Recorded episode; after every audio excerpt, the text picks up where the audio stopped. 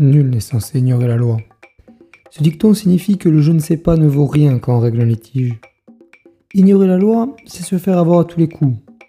Je suis Clément Delmas, étudiant en droit à l'Université de Toulouse, et mon objectif est de donner les clés pour que vous ne soyez pas les dindons de la farce. Le droit peut paraître dur et austère, et c'est le cas. C'est pourquoi cette émission va vous résumer en deux minutes une notion indispensable qui pourra changer votre vie. Le droit n'attend plus que vous, c'est parti. Aujourd'hui, nous allons parler du divorce par consentement mutuel. On le nomme le divorce non contentieux, car c'est celui où les deux époux ont réussi à se mettre d'accord sur tous les éléments de leur divorce.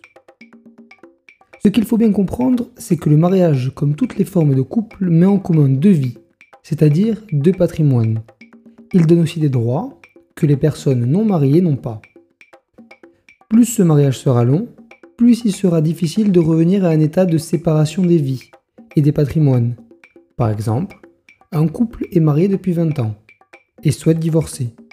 Qui prendra la télé? Qui prendra le canapé? Comment on organise la garde des enfants?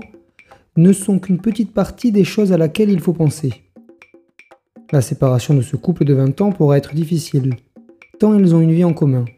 En bref, s'ils ont réussi à s'entendre sur toutes les choses que nous venons d'évoquer, et qu'ils le notent dans un contrat, alors ils pourront avoir recours au divorce par consentement mutuel.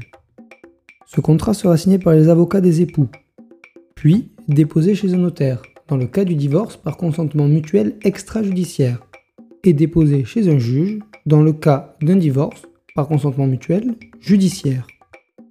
Une précision s'impose. Le divorce par consentement mutuel judiciaire est obligatoire si un des enfants du couple, de plus de 13 ans, demande son droit de se faire entendre par le juge. Le notaire ou le juge examinera ensuite le contrat et s'il respecte certaines règles de forme, le divorce est acté. Sur ce, je vous laisse. Lundi prochain, nous parlerons de l'un des articles les plus importants du Code civil.